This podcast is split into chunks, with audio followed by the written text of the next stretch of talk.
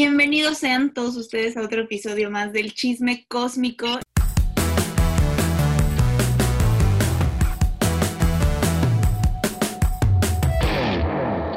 Yo soy Fer, Roxy, eh, este, creo que ya me voy a dejar los dos, como me decía una amiga Fer Roxy.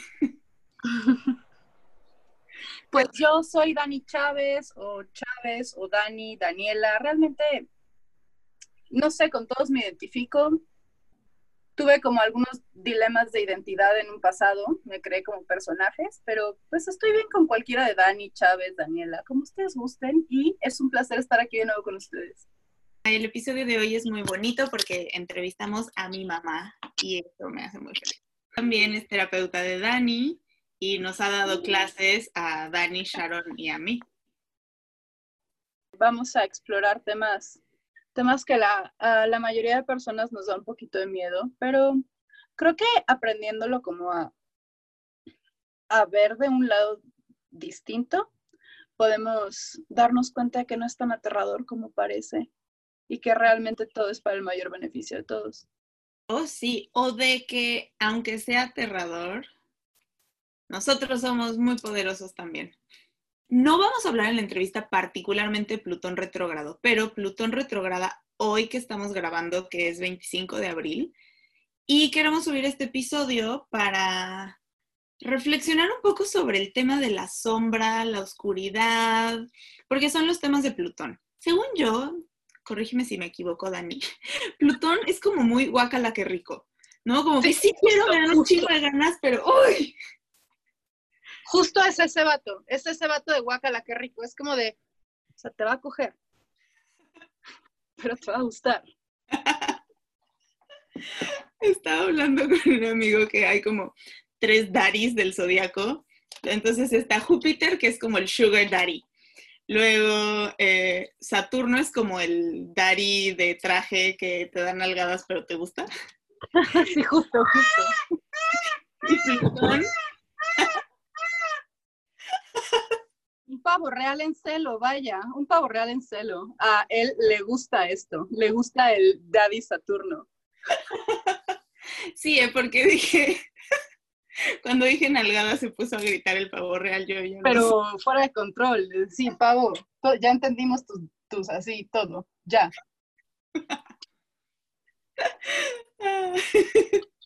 Este, y decía que Plutón es como el Dari super hot que tiene un sótano de sadomasoquismo. Sí, es Christian Grey, pero, pero sin que realmente apeste su libro, ¿ya saben? Es como más interesante. Sí, como que lo ves y dices, uy, sí quiero, y luego ves su sótano y dices, híjole, ya no sé si quiero. Y ya luego sobrepaso y dices, ah, como que sí quería desde el principio.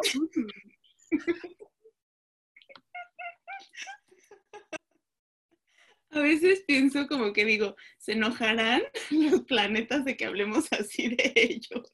Ay, pues no sé, pero tú y yo llevamos diciéndoles Daddy desde que nos hicimos amigas, ya, o sea, creo que ya se habría manifestado ese enojo.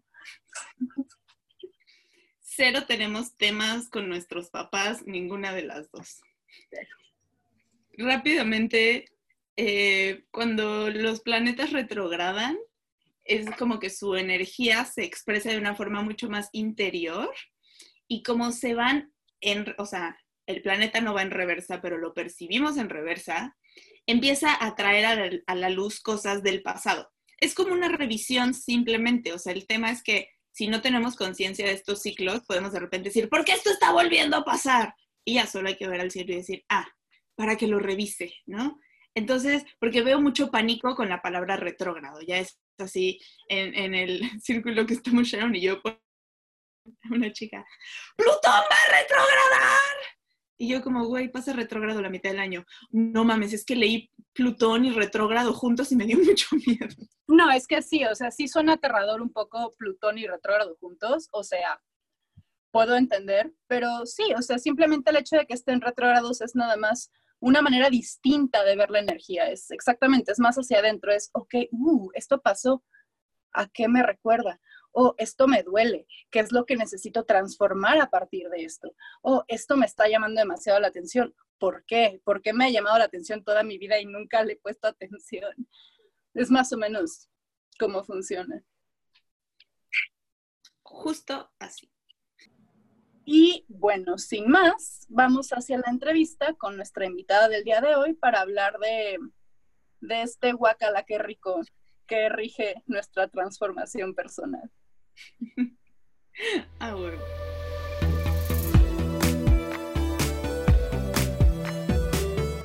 Nuestra invitada de hoy, que es Patti Durán, que me parece un tema sumamente importante. El trabajo de sombra es parte de quién somos nosotros y el integrar la sombra, como nos ha hablado Patti y ahorita les va a platicar, es una parte esencial para el ser humano, para entender que no solamente podemos ser luz y no solamente podemos ser oscuridad, sino encontrar dentro de nosotros que somos ambos. Bueno, pues ya Pati les contará un poco más, pero me parece muy importante. Pues muchas gracias, Bonita.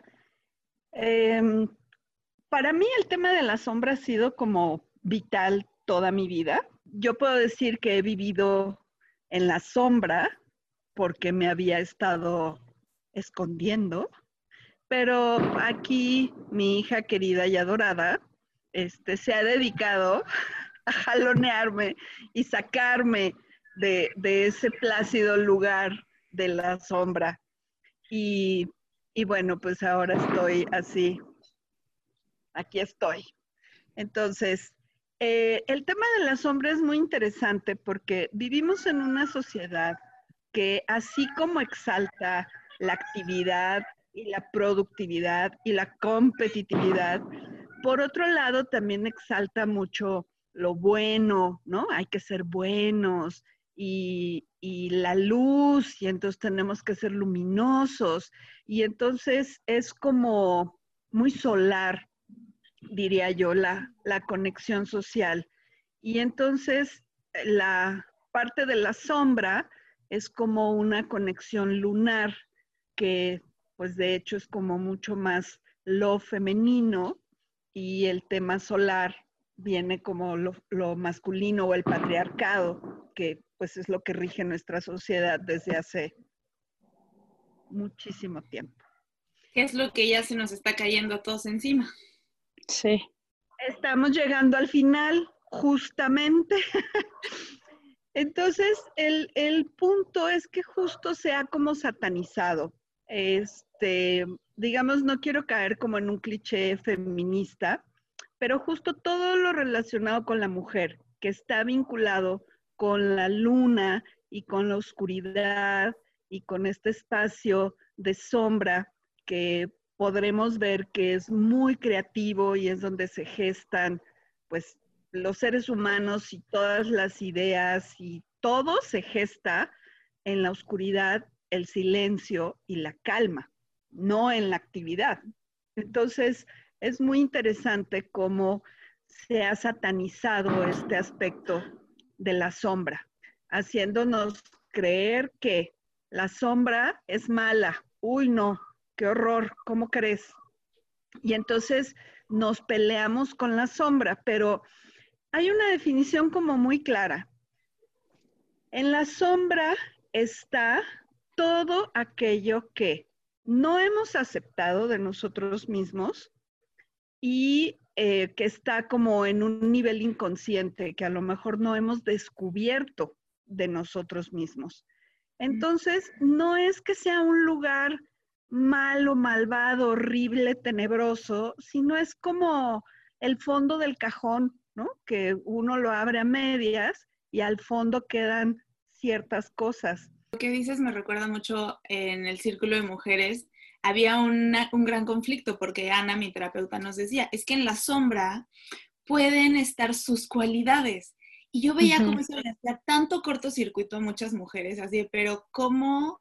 Porque mi sombra es como mi herida, mi sombra es lo malo, mi sombra es como lo feo, lo que ya no quiero, ¿no? esta idea de que la oscuridad es mala, de que la luz es buena, de que la oscuridad es mala y están en conflicto.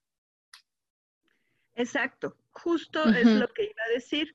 Eh, por ejemplo, un niño o una niña que canta y que canta divino, pero sus papás le dicen, ay, cállate, ¿qué ruido estás haciendo? Me interrumpes, no ves que estoy trabajando y así. ¿Qué va a hacer con esta cualidad maravillosa que es cantar? Pues la va a guardar en el fondo del cajón porque fue rechazada. Y entonces esta persona pues no va a cantar o va a cantar en la regadera y, y no, no se va a atrever a mostrar esa parte que es una cualidad y puede ser una cualidad maravillosa. Entonces, eh, en el cajón, al fondo, en la sombra o en la espalda, o sea, donde no veamos las cosas, vamos a ir poniendo lo que hemos aprendido, que no acepta mi familia y no acepta la sociedad, porque al final tenemos una profunda necesidad de pertenencia y estoy dispuesta a hacer lo que sea necesario para pertenecer, incluso separar mi, mi esencia y lo que soy en diferentes cachitos, cada uno que va siendo rechazado, lo voy echando ahí al cajón y no quiero saber nada de eso. Oye, y por ejemplo, eh, no sé, como en partes de integración de la sombra, ahorita lo que compartes tú, Fer, sobre el círculo de mujeres y sobre Ana diciendo que aquí pueden estar tus cualidades y tú, Patti, complementándolo. Por ejemplo, o sea, yo lo siento mucho como de, de alguna forma el trabajar la misma sombra también te puede hacer echar un poquito de luz en ese tipo de cualidades que quizás este trabajo, al no haberse hecho, no habíamos podido ver no sé, igual y, no sé, hay algún enojo que yo tengo reprimido por ahí, pero cuando empiezo a poderlo externar, para poder ver realmente cuál es la causa de ese dolor, puedo ver que quizás se me estaba ocultando un talento increíble que me dolía no poder sacar. ¿Eso, eso por ahí va? Eh, sí, sí, sí, porque obviamente si tú cantas como los mismos ángeles y te dicen que te calles, y que qué ruido es ese y que estorbas, incomodas, este, interrumpes, entonces lo, lo llevas hacia adentro, lo escondes, pero al mismo tiempo te enoja. O sea, es algo como, esto es algo que soy yo, que viene de mí, de, de mi esencia, y es rechazado. Y entonces se va combinando con, con el enojo. Yo vengo de una formación eh, bueno, que se llama Core Energética y se basa en tres aspectos de la persona. El ser inferior, el ser superior y la máscara. Y lo traigo a relucir porque es muy, muy claro. Este, y bueno, ¿qué ibas a decir, Fer? Iba a contar del entrenamiento terapéutico que yo estoy tomando. Madre e hija, tal cual. Exacto. Aparte estoy segura que íbamos a decir lo mismo.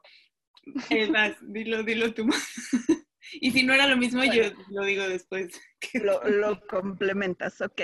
Este, en esta visión, que son tres aspectos, obviamente los seres humanos tenemos muchísimos más, pero estos tres son como muy claros y muy importantes.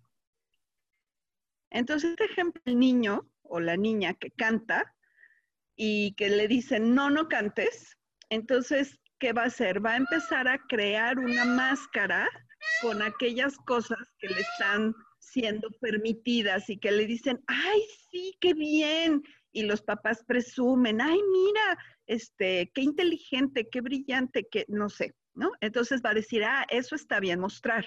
Entonces va a empezar a modelar una máscara esta máscara no solo va a ocultar su propia esencia de los demás, sino también de sí misma, porque va, eh, todos vamos creando una autoimagen.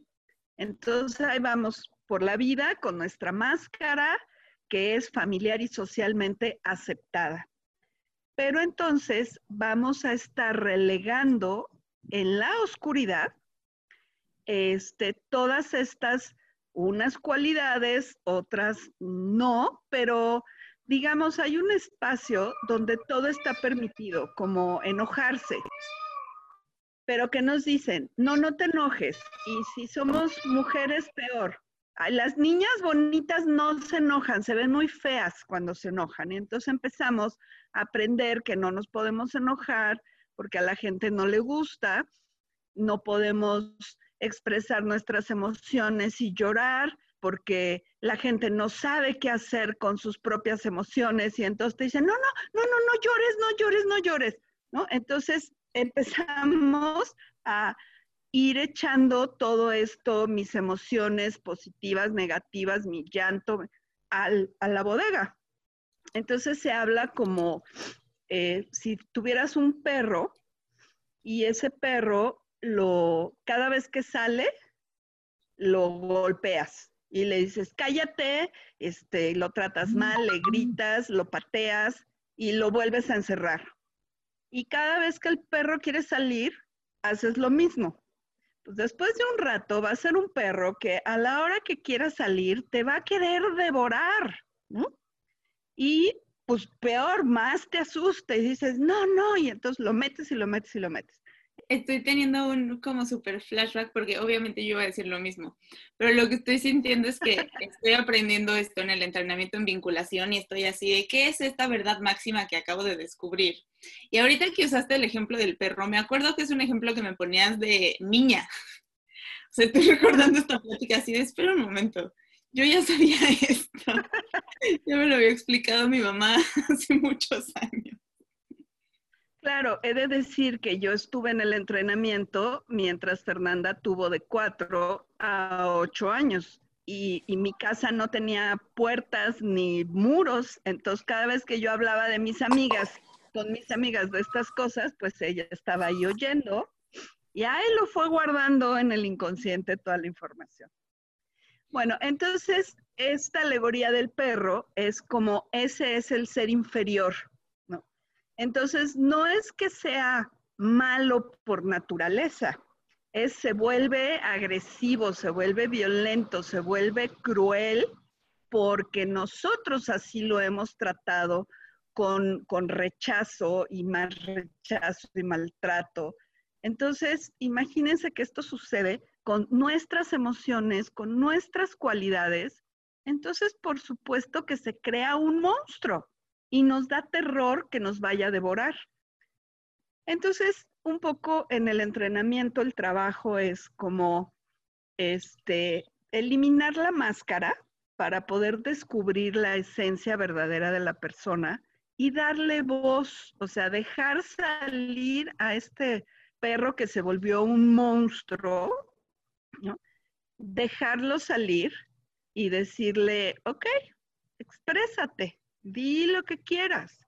Es una fuerza, ¿no? Nos decían aquí en unas cuentas chinas, es como si tú tienes 100% energía, eh, gastas una cantidad enorme en estar sosteniendo la máscara, que es agotador estar pretendiendo. Y luego gastas otra cantidad de energía en estar diciéndole a la bestia, no, no salgas, ¿no? Deteniendo la puerta así, de no vaya a salir la bestia porque a nadie le gusta la bestia. Este, yo me acuerdo de Rafael, ver, que cuando empecé a trabajar lo de la bestia, me decía, sí, pero tú todavía ya la sacaste de la alacena o del sótano, pero todavía le pones un moñito y un vestidito lindo porque no soportas ver, ¿no? Lo, feo, cómo se ha convertido toda esta energía que se va como pudriendo. Realmente es una cosa, pues al final muy triste.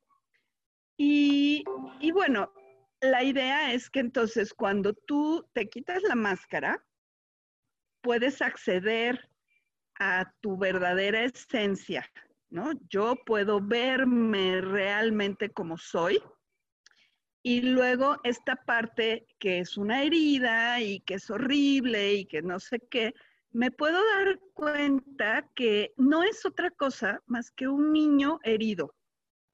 Y entonces puedo con amor empezar a sanar. Y esta energía es una fuerza que eh, pues empieza a trabajar conmigo en mi favor. ¿Por qué? Yo me acuerdo que me decía, en un caso muy específico, nos decía el maestro, a ver, tu rabia asesina y no sé qué, y todos como, ay, no, yo cómo creí que voy a matar. A ver, estás, y me dijo a mí, y Fer estaba chiquita, estás con tu hija en la calle y viene una persona y está dispuesto a matar a tu hija. ¿Qué haces? Y yo así como, pues este, pues no sé, me defiendo. Bueno, la única manera es matando a la persona, que ah, pues la mato, ¿no? Mato a la persona antes de que me mate a mí o mate a mi hija. Y me dice, ¿ves? En las circunstancias adecuadas, todos podemos ser asesinos. Y fue algo como muy fuerte. Recuerdo hablando con un amigo, me decía, es que yo no soy nada violento. Nada, nunca. Soy una persona súper pacífica, no soy nada agresivo, no soy nada violento y nunca podría violentar a alguien. Y yo, sí.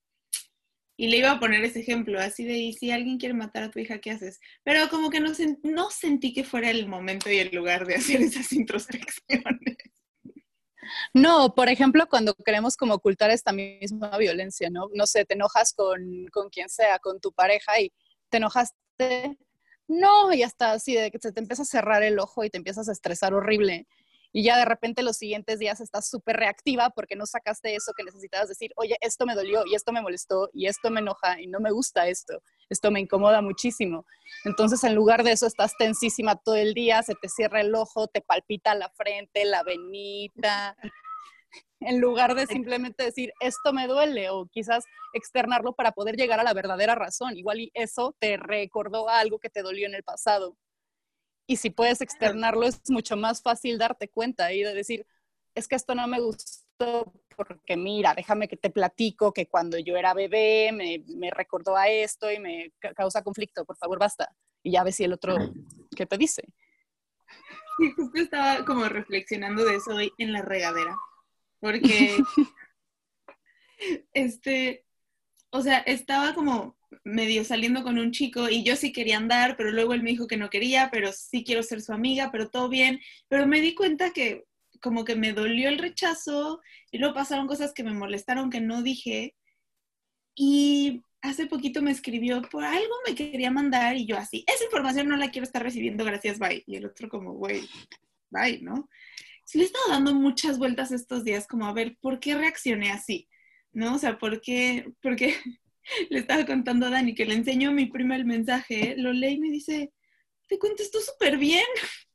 no, claro que no. Y me dio un zape, o sea, literal me zapeó y me dice, ya no seas tan orgullosa, ándale, contéstale bien. Y yo, no le voy a contestar. Pero todo esto, eh, eh, justo hoy estaba pensando como, neta, ¿por qué me molestó tanto? Y dije, claro, porque no me tomé el tiempo de decirle, ok, acepto que no, sal que no tengamos una relación de pareja, pero me duele, ¿no? Y me molestó que te pedí que esta cosa ya no pasara y la seguiste haciendo y, y también me molestó que yo no te puse un alto, pues haciendo como... Y ya ahí pensaba como, va a pensar pinche vieja intensa. y ya esa es, es, plática para otro momento, pero en el, en el círculo que estoy con Sharon, me encantó porque una chica que se llama Mara puso, yo soy muy intensa. Y pues ni modo, ¿no? O sea, la gente a mi alrededor tiene que saberlo, tiene que disfrutarlo e inclusive valorarlo. Entonces pensaba hasta dar, decirle, a ver, soy muy intensa, soy muy clavada. Ser mi amiga, ser mi amigo va a ser esto que yo te diga, oye, sentí esto y tal y tal. ¿Le entras? No le entras. No, pero incluso así puedes acceder como a tu ser más auténtico. O sea, si, eso es ser auténtico para ti, vas a encontrar quien sea como tú. Yo también soy intensísima y también, por ejemplo, no sé, las conversaciones que tenemos tú y yo, Fer, o sea, fuera de control, dices, ¿en qué momento hablas así con como cualquier amistad? Y te das cuenta como que si te das la oportunidad de de hablar de los temas que te molestan y de realmente como preguntarte el por qué y compartirlos, te das cuenta que no eres la única persona que tiene como ciertas inquietudes, ¿no? Al respecto. Entonces, me parece, me parece muy chido. Sí, y me parece que es un gran ejemplo de lo de la esencia. O sea, por ejemplo, tú y yo, sí, ser intensas es nuestra esencia, es parte de. Y yo he sido rechazada por esa misma intensidad. Ahorita, en vez de simplemente decirle, oye, ¿sabes qué? Sentí esto, tengo miedo de decirlo y, voy a preparar el camino. Oye, es que déjame decirte que yo soy una persona muy intensa y para mí las relaciones es importante que es. Entonces, ¿te late que le hagamos así? Porque si no, no podemos ser amigos. Y ya, él está en su derecho de decir, ay, güey, no, qué hueva, qué clavadez, bye. O de decir, claro que sí, me fascina la idea. Claro. También de esta forma, o sea, creo que me doy cuenta, ¿no? Viendo en retrospectiva y viendo hacia el pasado, de cuántas relaciones fallidas no me pude haber evitado de esta forma, ¿no? Nada más como accediendo a mi verdadera esencia y no fingir como que no soy una intensa y como que soy súper cool, ¿no? Porque yo tengo esa tendencia de hacerme la súper misteriosa, súper cool, que nada me afecta y de repente estás enojada. No, no, ¿por qué? O sea, sí es como ese trip. ¿Por qué lo dices? Yo estoy súper bien, así toda tensa de que temblando. Pero poco a poco sí me he dado cuenta que, pues realmente quien, quien no pueda con ello no va a estar y va a ser súper sencillo y simplemente nos vamos a evitar de perder nuestro tiempo de esa forma. Entonces, sí como que con comunicación de mi propio trabajo de sombra, creo que sí he podido acceder a las personas que más tienen que ver conmigo. Y digo, a los 26 años, pero qué chingón, realmente qué chingón. Es que dices a los 26 años y siento Y bueno, ya, es lo que quería compartir. Es que siento que así tú dices como, o sea, a mis 26 años como si te estuvieras tardando un chingo y tipo mi mamá empezó su entrenamiento a los 34. Desde mis 26, o sea, ya sé que ya estoy muy anciana para estar teniendo estos, estas caídas de 20. Es que, bueno, siempre he sentido, bueno, también quiero que sepan que siento una constante presión en la cual estoy trabajando en terapia, ¿verdad, Tati? Pero, pero sí es como de, es que si no lo tengo todo para antier, es como, ¿me explico? Es un tema, es un tema personal. Sí, yo tengo una anécdota de justo cuando empecé el entrenamiento en core energética, este, empecé una relación. Y, y este cuate era así un poquito manipuladorcillo por ahí. Y entonces este, teníamos un viaje que habíamos estado planeando y de repente, pues yo hice algo que no le gustó y en lugar justo de decirme, oye, esto no me gustó, pues lo que hizo es que me sacó, así, me sacó del viaje y me dijo, no, tú no vas. Y me dio mucho, mucho coraje. y algo le dije. ¿Mandé? ¿Tu personaje es cáncer? Eh, sí. y entonces, este, le dije una cosa horrible que lo hizo sentir súper mal y ese tipo de cosas, normalmente uno dice, ay, no, perdón, no quise decir eso, ¿no? Esa es como la sombra escondida, actuando, porque finalmente no podemos acallar esa voz, ese enojo, ese ser cruel, ¿no? Entonces, en lugar de decir, ay, no, no quise decir eso, que es la máscara, porque yo soy buena, buena y comprensiva, y cómo crees que voy a decir algo que te pueda lastimar cuando estoy enojadísima porque no me vas a llevar a tu viaje mentado. Entonces le dije algo horrible y se sintió, ¿no? Y me dijo, oye, es que eso me dijiste, que me dijiste me lastimó. Y le dije, sí, por supuesto, es exactamente lo que quería porque me estoy muy enojada porque simplemente me cancelaste del viaje. No me dijiste ni cómo, ni cuándo, ni algo hice que no sé qué fue y me estás castigando, sacándome. Entonces sí, te lo dije con la intención de que te sintieras tan mal como yo me estoy sintiendo.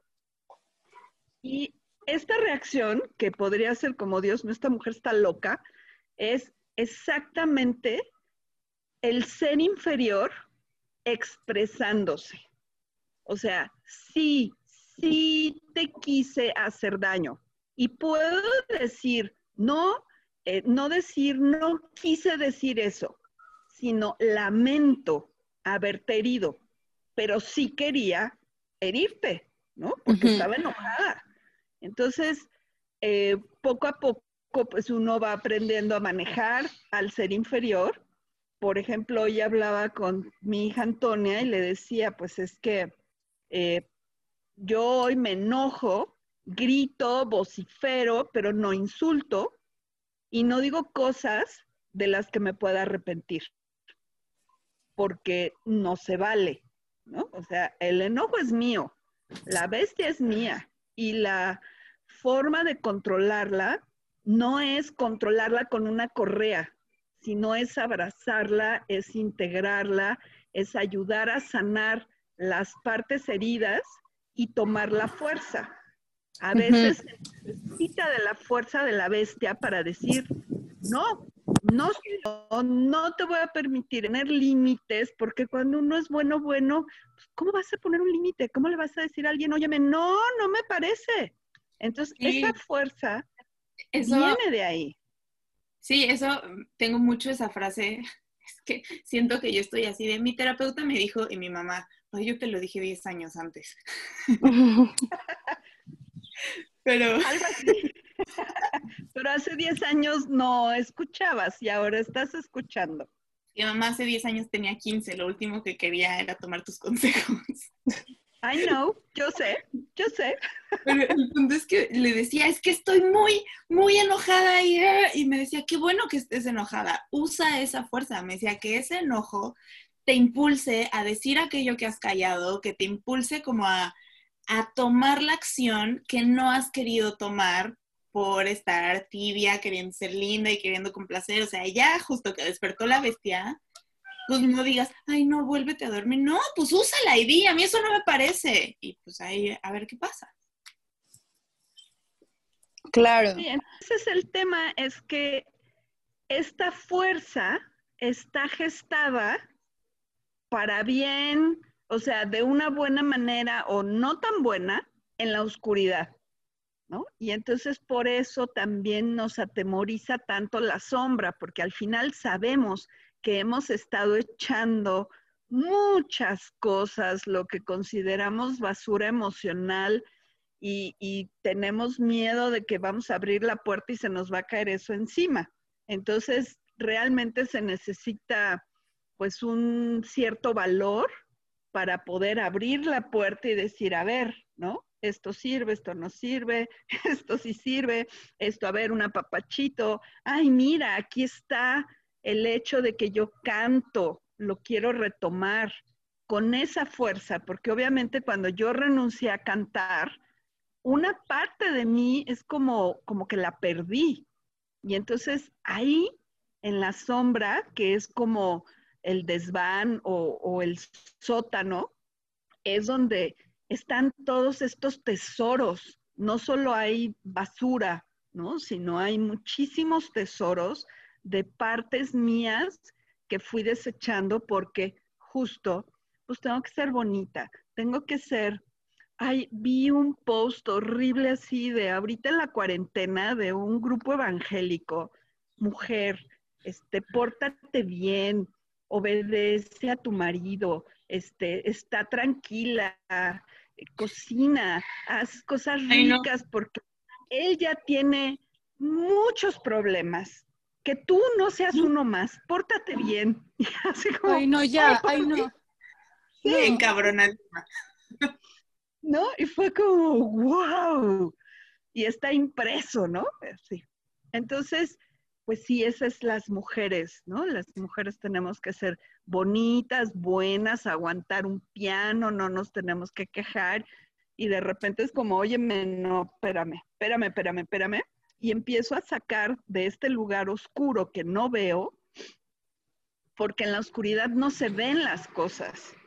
Entonces, tengo que meterme y sacar, a lo mejor poner un poco de luz para poder ver y reconocer.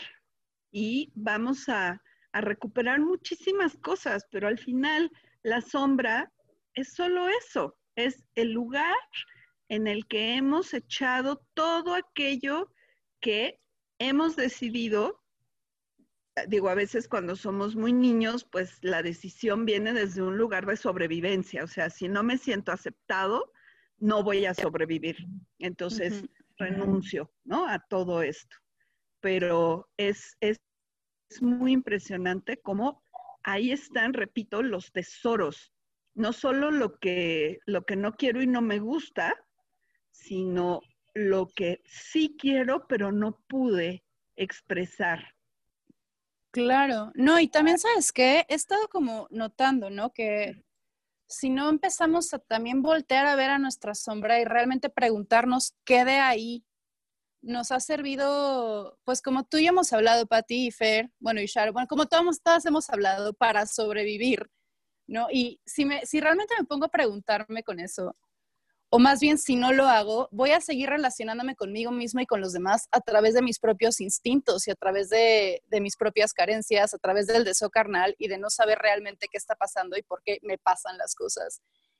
Y, es también, ajá, exactamente. me acuerdo perfecto, yo tengo, o tuve más bien, o estoy trabajando en, no, una tendencia a estar, por ejemplo, con hombres que me manipulaban mucho de gaslighting, breadcrumbing y todos estos como conceptos modernos que ahora, que ahora tenemos. El gaslighting, el gaslighting es un asunto en el cual se le dice mucho cortinas de humo. Haz de cuenta que tú descubriste algo y se lo dices a tu pareja y, y ya lo sabes, tú sabes la verdad y esto es, y aunque no sea como la verdad completa, es tu verdad y quieres hablar de esto que te molesta. Y el otro te dice, es que estás loca, ve, tienes un problema. Entonces, poco a poco, como que son pequeñas, así, maniobras de manipulación para que digas, pues claro, estoy loca. ¿Quién más me va a querer sino tú? ¿No? Oh, estoy malita, estoy, estoy tontita. Entonces, obviamente, bueno, ya está como muy exagerado, pero eso es el gaslighting, es como la famosa cortina de humo. Y el breadcrumbing es cuando el otro no sabe cómo rechazar porque no le enseñaron a, y esto lo leí recientemente en un gran post, luego lo compartimos, pero es cuando el otro no sabe cómo rechazar y cómo lidiar con el rechazo, te da pequeñas migajas de amor. Y de esta forma te tiene como clavada sin decirte que no o clavado, pero nunca te da un sí, en lugar de decir abiertamente, no estoy interesado en ir más adelante entonces yo tenía una tendencia por irme por gente como ausentona, que no podía decirme realmente que no, pero nunca fue un sí, hasta que me empecé a preguntar de dónde viene. Y explorando como toda mi sombra y todo mi niño herido fue, wow, llevo toda mi vida relacionándome de esta forma y ni siquiera me había dado cuenta. Y de repente me empezaron a hacer sentido muchísimas cosas y de repente me llegó una claridad que yo dije, bueno, ¿y para qué me servía relacionarme tanto con este tipo de personas en lugar de como relacionarme con quien yo quería? ¿Por qué, me era imposible hacer como o tener la, clase de relación que yo quería tener con alguien que estuviera presente? ¿En qué me estaba funcionando o a qué me estaba recordando? Como que ir explorando eso también te hace de alguna forma ir tomando tu propia responsabilidad. Y pues al tomar tu responsabilidad, ¿qué es lo que tomas? Pues tu propio poder de decisión. Amén. Yes, yes, boo. Sí, es que yo justo hace media hora grabé un video de eso, como, como de, güey, sí, sí hay un exterior que detona y que afecta, pero pues quien es responsable soy yo. Ponía el ejemplo con mi blanca piel, o sea, si yo me paro bajo el sol sin bloqueador, me voy a quemar. Pero yo puedo decir, pues es que pinche sol, ve cómo me quemó, qué poca, qué le pasa, es un maldito. Y no estoy viendo que yo no me puse bloqueador, ¿no? Que, o sea, sí, el sol está fuerte, pero ¿dónde está mi responsabilidad dentro de esta situación que sucedió? Y, yo tengo una pregunta para usted, señora madre. Es como, ok, sí, ya, o sea, soy una persona que no tiene mucho trabajo personal, o sí, o estoy como apenas descubriendo que existe un mundo interior que puedo explorar. Entonces digo, sí, me voy a enfrentar a mi sombra. Y volteo y veo algo horrible, ¿y qué hago? bueno, eh, claramente, primero em, hay que entender varias cosas. Eh, yo creo que hay una parte de el análisis que te ayuda un poco luego con la experiencia. Eh, nunca es igual, ¿no? pero sí entender qué es lo que pasa, como decir, eh, soy un, una unidad, soy un entero. ¿Qué quiere decir? Que hay sombra y luz. Eh, hay una frase muy bonita que decía, dicen en el Kabbalah cuando Dios hizo un poco la existencia, y dice, y entonces Dios levantó su mano y creó la sombra, ¿no? O sea, su mano hizo sombra. Para que exista la sombra se necesita que haya luz. Eh, entonces, un poco es como empezar a descubrir, empezar a darse cuenta, dónde, como primero cuáles son las heridas. Este, pues el rechazo, la ausencia, el abandono. Somos muy básicos, tampoco es que haya una gran variedad de cosas. Eh, todo esto viene porque necesitamos sentirnos aceptados. Entonces, ahí empieza, ¿no? A ver, ¿qué parte de mí no fue aceptada? Eh, hay una, es como un axioma que dice pide y se te dará. Entonces, ¿qué quiere decir esto? Cuando tú haces una pregunta, tú formulas una pregunta, va a llegar la respuesta. El chiste es estar consciente de que va a llegar la respuesta para que cuando llegue la identifiques y puede llegar como un pensamiento, como una sensación, como una frase en un libro o hasta en un anuncio o hasta en una película de Harry Potter, no sé.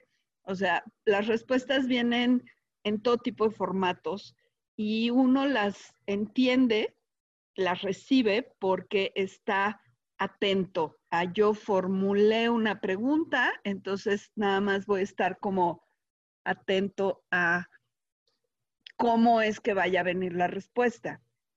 Entonces uno puede decir, ¿cuáles son mis heridas?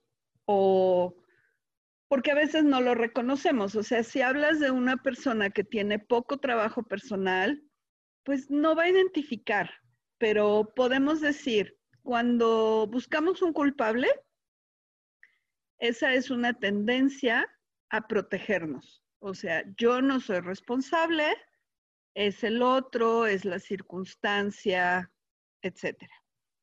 Eh, una forma es decir, soy chiquito, me hago chiquito. Otra es decir, me victimizo. Sí, eso que te iba a decir de hacer, perdón, eh, eh, eso que te decir de hacerse chiquito en, el círculo cuando trabajamos con la niña, se habla de la inocencia.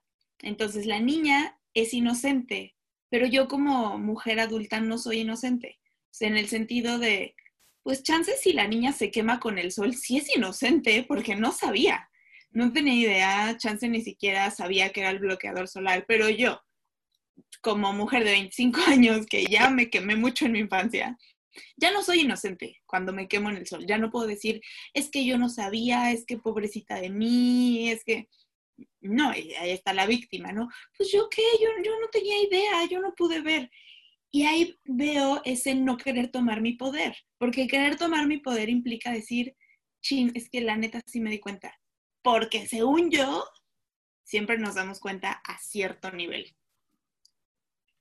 Así es, hay una parte que, que según si queremos escuchar y como darnos chance, eh, podemos ampliar ese darnos cuenta. Entonces, el otro día una persona me dijo, oye, ¿cómo está mi carta natal? Porque tengo que saber qué planeta me está haciendo estas jugadas de... Y entonces fue como, a ver, estás buscando a ver a qué planeta le echas la culpa de lo que pasa en tu vida cuando tú eres la persona que ha creado estas cosas en tu vida. Ay, sí.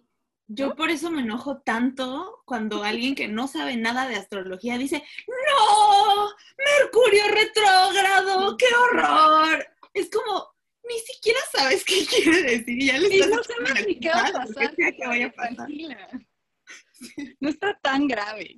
No, y por ejemplo también es esto, ¿no? O sea, yo puedo decir, oh, ¿por qué me tocan estos hombres manipuladores en mi vida? No, chiquis triquis, ¿por qué los estás escogiendo? O sea, ¿en, qué te ayuda? ¿En, ¿En, dónde de eso te estás excusando a ti mismo para no tomar tu propia responsabilidad? O sea, sí, ay, no, Mercurio retrógrado me va a matar. No, chiquis triquis, no. No pasa. Es como muy importante justo hacerse responsable. Eh, hay mucha gente que, que he recibido en terapia que justo está así como súper victimizada y cree que el otro es el que debe de cambiar, ¿no? Casi, casi me dicen, ay, te traigo a mi pareja terapia para que le digas y es, a ver, mira, estás tú aquí en terapia y la verdad, no podemos cambiar al otro, nunca podemos cambiar al otro.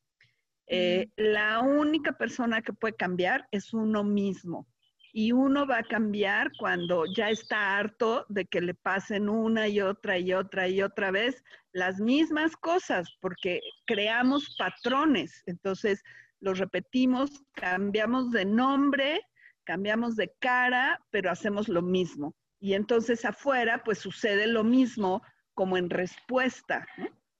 Entonces, cuando yo me empiezo a hacer cargo y digo yo, bueno, a ver, Ok, no, es que tal persona me provoca. Ok, pero tú caes en la provocación y contestas. Sí, ok. ¿Y qué pasa si dejas de contestar? O contestas una cosa diferente. No hay una cosa que se llama el guion, porque justo como hacemos patrones, entonces yo digo A y el otro dice B, o al revés. Y luego C, y luego, y termina en, en la gritiza o lo que sea. O sea, tenemos patrones hasta en la forma de comunicarnos. Entonces digo yo, si cuando te dicen A, tú dices X, el otro es como, óyeme, no, espérate, tú tenías que decir esto para que yo te pueda contestar esto otro y podamos entonces reproducir una vez más el conflicto. Mm. Entonces, eh, ese es como uno de los primeros pasos para tomar responsabilidad, darse cuenta, el primer darse cuenta quizá en términos de relaciones es que yo no puedo cambiarlo de afuera. O sea, habrá otro nivel místico mágico de creación de la realidad, pero para eso hay que haber limpiado mucho, porque mm. si yo me siento víctima de las circunstancias, lo único que voy a estar creando en mi realidad son más circunstancias que me victimicen, porque yo voy a estar reproduciendo como disco rayado esta situación, como, como tus compañeros manipuladores. Pues le cambias de nombre, pero es lo mismo. Entonces, tú no los puedes cambiar a ellos, pero al cambiar tú, entonces puede aparecer un hombre que no sea manipulador, porque tú dices, ya, me cansé, esto ya no lo quiero, ¿qué tengo que hacer yo? para dejar de reproducir este patrón, para salirme del círculo vicioso. Y entonces ahí es donde entra mi, pues mi poder, mi elección y me hago responsable. Yo quería preguntarte, mami, este, Plutón tiene que ver con la muerte y el renacimiento, tiene que ver con los procesos de transformación. y pues es que dentro de esta educación tan distinta que me diste. Había mucha conciencia pues de la muerte simplemente como parte de... Pero eso me dio cero habilidades sociales en los funerales. Porque me ha pasado gente que se le muere gente alrededor y lo único que yo pienso es como, pues, no, es parte del ciclo, ya trascendió, ya se murió, este, y, me siento luego así como toda torpe de, no tengo idea qué decir. Pero bueno, me gustaría, haciéndole honor a Plutón, que nos hablaras de la muerte. Eh, bueno, yo creo que una de las cosas más importantes con las que tenemos que aprender a vivir es eh, con el sentido de impermanencia que está vinculado con la conciencia de la muerte. Este, yo me acuerdo que fui a un, a un seminario de, de Lama Tenzin que hablaba del bardo, que es el proceso de que te mueres a que vuelves a renacer. Y, habló muy poco como de esto, de lo que se la pasó hablando es de cómo postergamos las cosas porque no tenemos idea de que nos podemos morir en los próximos cinco minutos y yo estoy haciendo una proyección, ya sabes, esta proyección de dónde quiero estar en seis meses, en dos años, en tres años, y qué crees, sales de aquí, te atropellan ni, ni dos días, ¿no? Entonces, eh, o sea, está bien hacer proyecciones porque eso nos da una dirección de a dónde quiero ir y qué quiero hacer. Pero este tema de que se habla de vivir el aquí y el ahora es porque efectivamente no tenemos esta certeza de cuando, decía yo que la fecha de caducidad la tenemos acá atrás y entonces no, no, no sabemos, ¿no? No lo vemos. y pensamos que somos inmortales, eso también es muy, muy occidental, como a pesar de que los mexicanos tenemos una gran relación con la muerte, ¿no? Y la celebramos y, nos reunimos con nuestros muertos y, y, es como algo muy así, es nada más, en, yo me atrevería a decir que para la mayoría de las personas es hasta un mero folclore, porque este, sentimos que somos inmortales. Eh, yo me acuerdo hace muchos años de un cantautor que surgió, un tal Juanes, con una canción y decía, y si me muero, que sea de amor. Y decía, ¿cómo que te, y si te mueres, acaso cabe la posibilidad de que no te vas a morir? O sea, ¿no? Era así como, no lo puedo creer. Y es lo que hacemos, ¿no?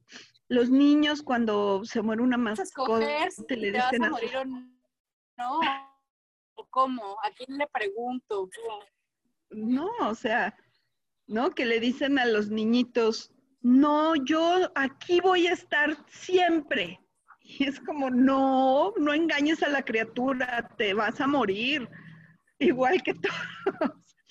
Entonces yo creo que es muy fuerte porque al no aprender culturalmente que la muerte es parte de la vida y que estar conscientes de la muerte, no desde el susto y el miedo de, ay, me voy a morir a qué hora, no, sino decir, ok, esto se va a acabar. ¿Y cuáles son mis prioridades? ¿Y qué quiero hacer hoy? ¿No? Y entonces decir, ok, ah, pues allá adelante ahora sí como dicen en el pueblo, si Dios me da vida, pues quiero hacer esto y esto y esto y allá. Pero voy a empezar hoy aquí con un paso. Eh, lo que nos decía eh, Ripoche era de posponer ser felices, por ejemplo, ¿no? Cuando termine la carrera, cuando me case, cuando tenga hijos, entonces voy a ser feliz. Y entonces decía, bueno, al final, ser felices es una decisión. Ser felices no depende de cosas que están afuera de nosotros, depende de yo decido ser feliz a pesar de lo que esté pasando. Yo decido estar bien, decido estar en paz, decido estar tranquila. ¿Por qué? Porque vivir angustiada este, es horrible. Hace, y aprender a disfrutar de los procesos también. De todos los procesos, ¿no? Y de lo amargo. Eh, el, el, problema es quizá el juicio. Entonces decir, a ah, esto amargo es malo. Entonces no quiero lo malo, no quiero lo amargo. Y, y esto dulce es lo bueno. Entonces quiero que todo sea dulce. Y es como, no, son, todos son sabores y todos te llevan a una experiencia. Entonces, el, ejemplo que yo uso siempre es como, si fuera de día siempre me quemaría. Imagínate un lugar que no, no también gente que sonríe todo el tiempo, es hasta creepy, ¿no? Que sonríe todo el tiempo.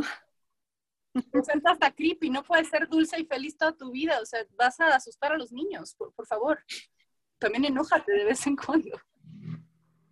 Sí, y también de repente poder ver esta otra parte puede ser muy como tranquilizador. Hoy en el entrenamiento estamos en videollamada porque no estamos pudiendo reunirnos y un tema general de todas las asistentes es la autoexigencia. Todas somos muy perfeccionistas. Y una de ellas, su hija no paraba de gritar y estaba como, como, perdónenme que esta niña no se calle, es que no respeta nada, pero a ver, les voy a decir y les voy a contar, ¿no? Y la, la es que no sé si decirle maestra, guía, pero bueno, Susana le dice, a ver, tranquila, haz lo que necesites, necesitas ir a hablar con tu hija, ve a hablar con ella, ¿no? Y y otra chica se le empezó como a caer el internet y estaba así de, es que se está cayendo, pero yo aquí estoy presente y lo estoy tomando súper bien. Y yo dije, ay, qué chida actitud. Y terminando la sesión, cuando dijimos cómo estábamos, estaba llorando, frustradísima. Y me dio tanta paz también ver, decir, claro, ¿no? Porque cuando dijo, no, aquí todo bien, lo ando navegando súper chido, que no dudo que en ese momento sí lo estuviera navegando bien, como que el hecho de después verla diciendo, no, no es cierto, me la estoy pasando fatal, me dio un sentido como de, realidad, como de decir, pues sí, me hace sentido que te le estés pasando la chingada, si se te está desconectando el internet, yo estaría igual. Sentí un poco como ese permiso de también de ser caótica, de decir, hay, hay partes del proceso que llevan caos, ¿no? Y no todo es lineal, y no todo es claro, y no todo es específico. Y es otra vez, no todo es luz. La parte de repente de la confusión cuando las cosas se están acomodando y así, es muy importante también. Y querer pensar que vivir eso es un castigo, que vivir eso es que algo estoy haciendo mal y por eso me siento mal. Es como, no, chance, lo estás haciendo tan bien que la mierda está saliendo a flote, que es lo que hace Plutón, saca la y ya que la ves, puedes decir, ¿por qué me están castigando con tanta mierda? Es Plutón diciéndote, güey, estuvo todo el tiempo en tu sótano. O sea, ya órale, límpiala. Es momento de limpiar tu mierda, comadre. Tenlo. Sorpresa. Esto te va a traer a mejores Yo quiero decir esto con respecto de la muerte. Es, hay que entender que es parte del proceso y eh, hay una parte, si uno está conectado más espiritualmente, donde eh, la muerte realmente no sucede. Hay un cambio, hay una transformación y seguimos con otra experiencia como cambiarnos de, de vestido y empezar a soltar el miedo a la muerte sin ser temerarios, pero entonces valorando cada día que despierto y digo, ah, sigo vivo, ok, ¿qué voy a hacer hoy para sentirme bien, para nutrirme, para estar bien yo y no sacrificarme yo para que los otros estén bien y contentos conmigo. Y con respecto a la sombra, es como al final no hay nada que temer porque lo único que hay en la sombra es yo misma. O sea, son las partes de mí que he ido dejando ahí como si eres un poquito acumulador y de repente hables un closet y empiezas a sacar ropa y dices, ay, esto, ¿no? Tiene una vida. Entonces, em, es como realmente no hay nada que temer. Sí, un poquito de, de valor para decir, bueno, me voy a enfrentar a todas esas partes de mí mismo o mí misma que echado así justo a la sombra, al fondo del cajón. Ahora sí las voy a ver y las voy a aceptar o, no, pero primero tengo que verlas y reconocerlas. Y eso sería todo por mí. Mm. Amén. Aleluya. Aleluya. Muchísimas gracias, Patti. A mí lo que me gustaría agregar muchísimo es que, bueno, bajo mi propia experiencia, a mí me ha servido muchísimo el preguntarme las cosas, el realmente hacerme preguntas de por qué me enojan ciertas cosas, a qué me están recordando realmente, qué es lo que me dolió inicialmente y aprender cómo a hacerme cargo de esa emoción para realmente ver qué es lo que hay detrás me ha ayudado muchísimo a poder comunicar de la mejor manera como lo que necesito decir y hacer que el otro me pueda entender mejor. Y eso para mí ha sido muy gratificante. Y a partir de que me empecé a ser responsable de mis propias emociones, pues me he estado relacionando hasta mejor y con, con gente más chida. Entonces, solo pues me gustaría como que en su propia historia, si ustedes quieren hacerlo, porque yo no soy nadie como para decirles qué hacer, se pregunten a sí mismos como, ¿por qué me pasan estas cosas? ¿O por qué me pongo en este tipo de escenarios? ¿O por qué me enoja esta actitud? ¿O ya saben?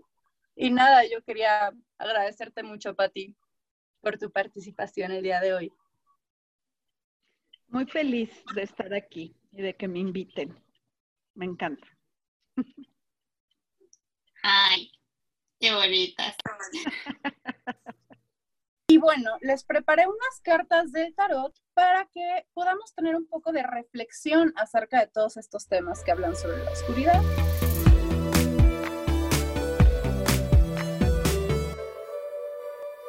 El as de bastos invertido, el dos de bastos invertido, la paje de oros, la rueda de la fortuna invertida, Mm, mm, veo y el mucho 10 de espadas. Ay, el 10 de espadas. Todo bien, todo bien.